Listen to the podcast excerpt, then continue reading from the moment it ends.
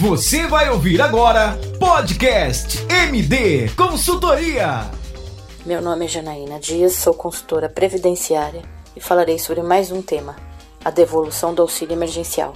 Quem recebeu o auxílio emergencial em 2020 e teve um rendimento maior que R$ 22.847,76 de outra fonte de renda terão que devolver o valor integral do benefício.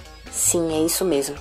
Você vai ter que devolver tudo o que recebeu. Também se aplica aos dependentes incluídos na declaração do imposto de renda que tenham recebido o benefício.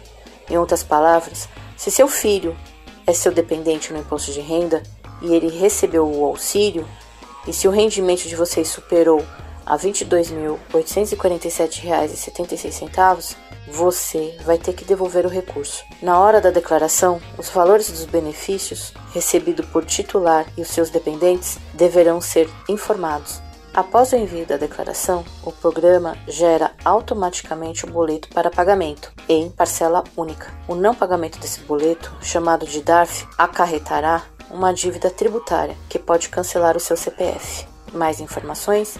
Me siga no Instagram. Você ouviu Podcast MD Consultoria. Siga no Instagram, arroba MD Consultoria SP e fique por dentro.